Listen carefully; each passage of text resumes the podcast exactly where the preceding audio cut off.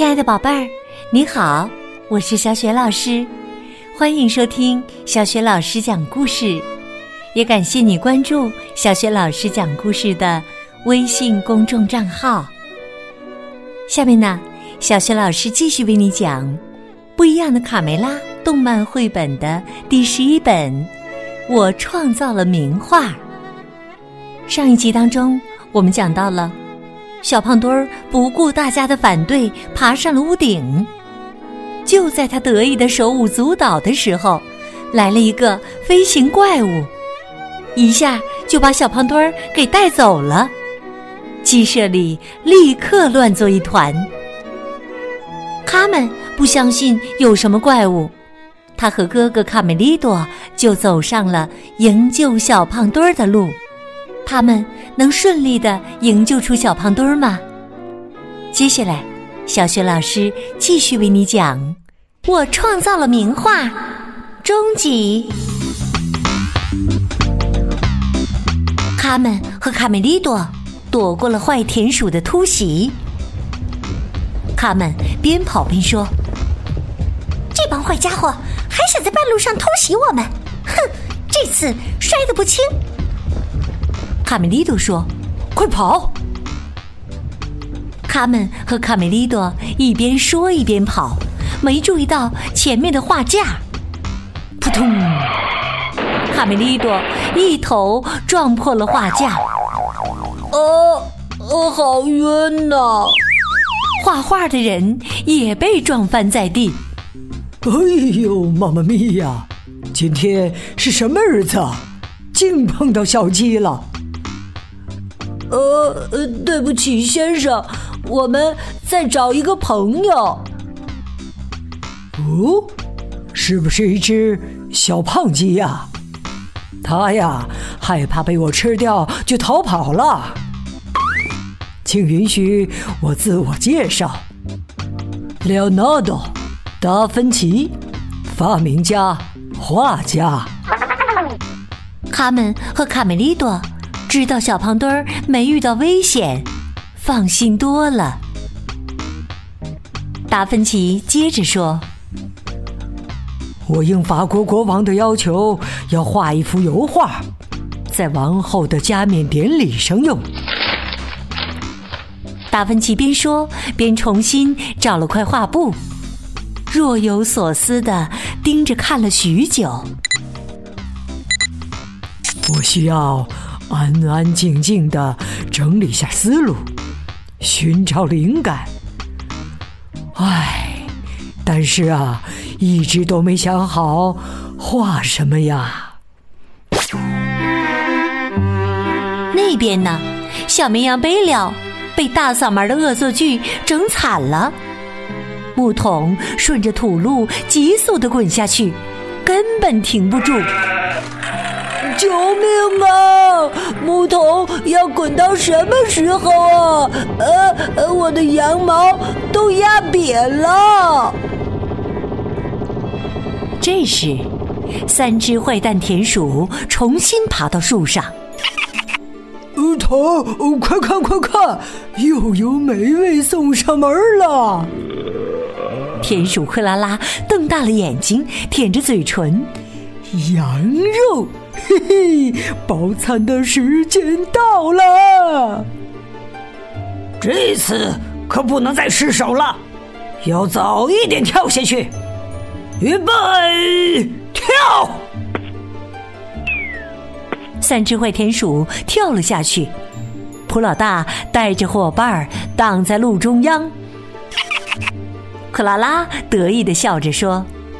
嘿 嘿，这回我可是一起跳的，呃，对吧，头？哎呦，哎呀！没想到的是啊，木桶的速度实在太快，直接从他们的身上碾了过去。哎呀，头儿，我们被活埋了！飞奔而来的木桶把达芬奇撞倒在地。哦，哎呦，妈妈咪呀！哎呀，我今天的运气可真好啊！先是我的扑翼飞机载了小胖鸡，接着小粉鸡又撞破了我的画，现在又来了头小羊。达芬奇苦笑着，揉了揉头。他们的对话被一直躲在灌木丛中的小胖墩儿听见了。原来那是扑翼飞机，看上去好像并不复杂嘛，踩踩脚踏板就行了。哼，我要飞回去显摆一下，哈哈！小胖墩儿悄悄地爬上了飞机。这边，达芬奇把撞坏的画布重新钉好。显然，你们都很喜欢我的画啊。唉，思路啊，被打断了好几回了。我一直没有找到哪怕一点儿点儿来创作一部伟大作品的灵感。珍贵的灵感呐！唉，我需要集中精力。小胖墩儿学着达芬奇的样子蹬起了脚踏板。我，小胖墩儿，第一只飞翔的公鸡，我要成为鸡舍里的国王。这时，天空中传来一阵呼救声。大家抬头一看，才惊奇的发现是小胖墩儿在驾驶飞机。哎呦，妈妈咪呀！我的扑翼飞机！小胖墩儿大声的喊救命！救命啊！救命啊！我再也不偷着玩飞机了。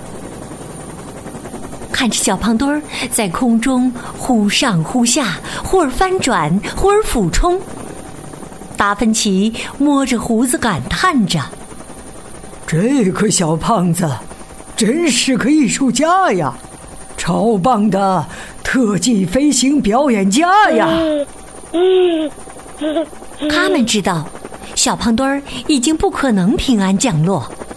他三下两下爬上树顶。飞机飞过来！惊慌失措的小胖墩儿越来越紧张，摆弄着操纵杆儿朝地面俯冲下来。飞机靠近树梢的时候，他们纵身一跃，抓住了飞机，爬了上去。他们镇静的指挥：“别喊了，小胖子，我来帮你掌握方向，你就负责踩脚踏板。”在他们的操作下，飞机恢复了平稳。达芬奇仰头赞叹着：“太棒了，娴熟的技巧，简直绝了！”他们帮小胖墩儿将飞机降落在草坪上。您的发明真伟大，达芬奇，飞起来太刺激了，小胖墩儿。你觉得呢？他们兴奋地朝大家跑过来。谢谢你的夸奖啊！没想到我的扑翼飞机还能做出这么惊险的动作呢。这要感谢你呀，小胖鸡。说完，达芬奇朝小胖墩儿挤了挤眼。卡梅利多拾起画布，递给达芬奇。画家先生，很对不起，我们耽误了您画画的时间。我来自我介绍一下，我叫卡梅利多，她是我妹妹卡门。谢谢你，卡梅利多，但画布啊，对我已经没用了。我的灵感消失了，我不知道该画什么呀。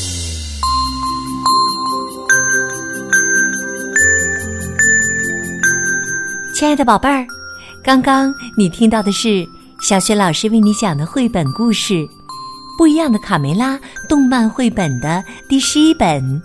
我创造了名画。宝贝儿，听了这个故事以后，你知道扑翼飞机的发明者是谁了吗？他除了是一位发明家以外，他还是哪方面的艺术家呢？如果你知道问题的答案，欢迎你在爸爸妈妈的帮助之下，给小雪老师写留言回答问题。小雪老师的微信公众号是“小雪老师讲故事”，欢迎宝宝、宝妈和宝贝来关注。宝贝不仅可以每天第一时间听到小学老师更新的绘本故事，还可以通过微信公众平台回答问题，直接和小学老师互动。小学老师的个人微信号也在微信平台页面当中，可以添加我为微信好朋友。如果喜欢小学老师讲的故事和朗读的课文，别忘了转发分享，让更多的。大小朋友受益。好了，我创造了名画，下集当中我们再见。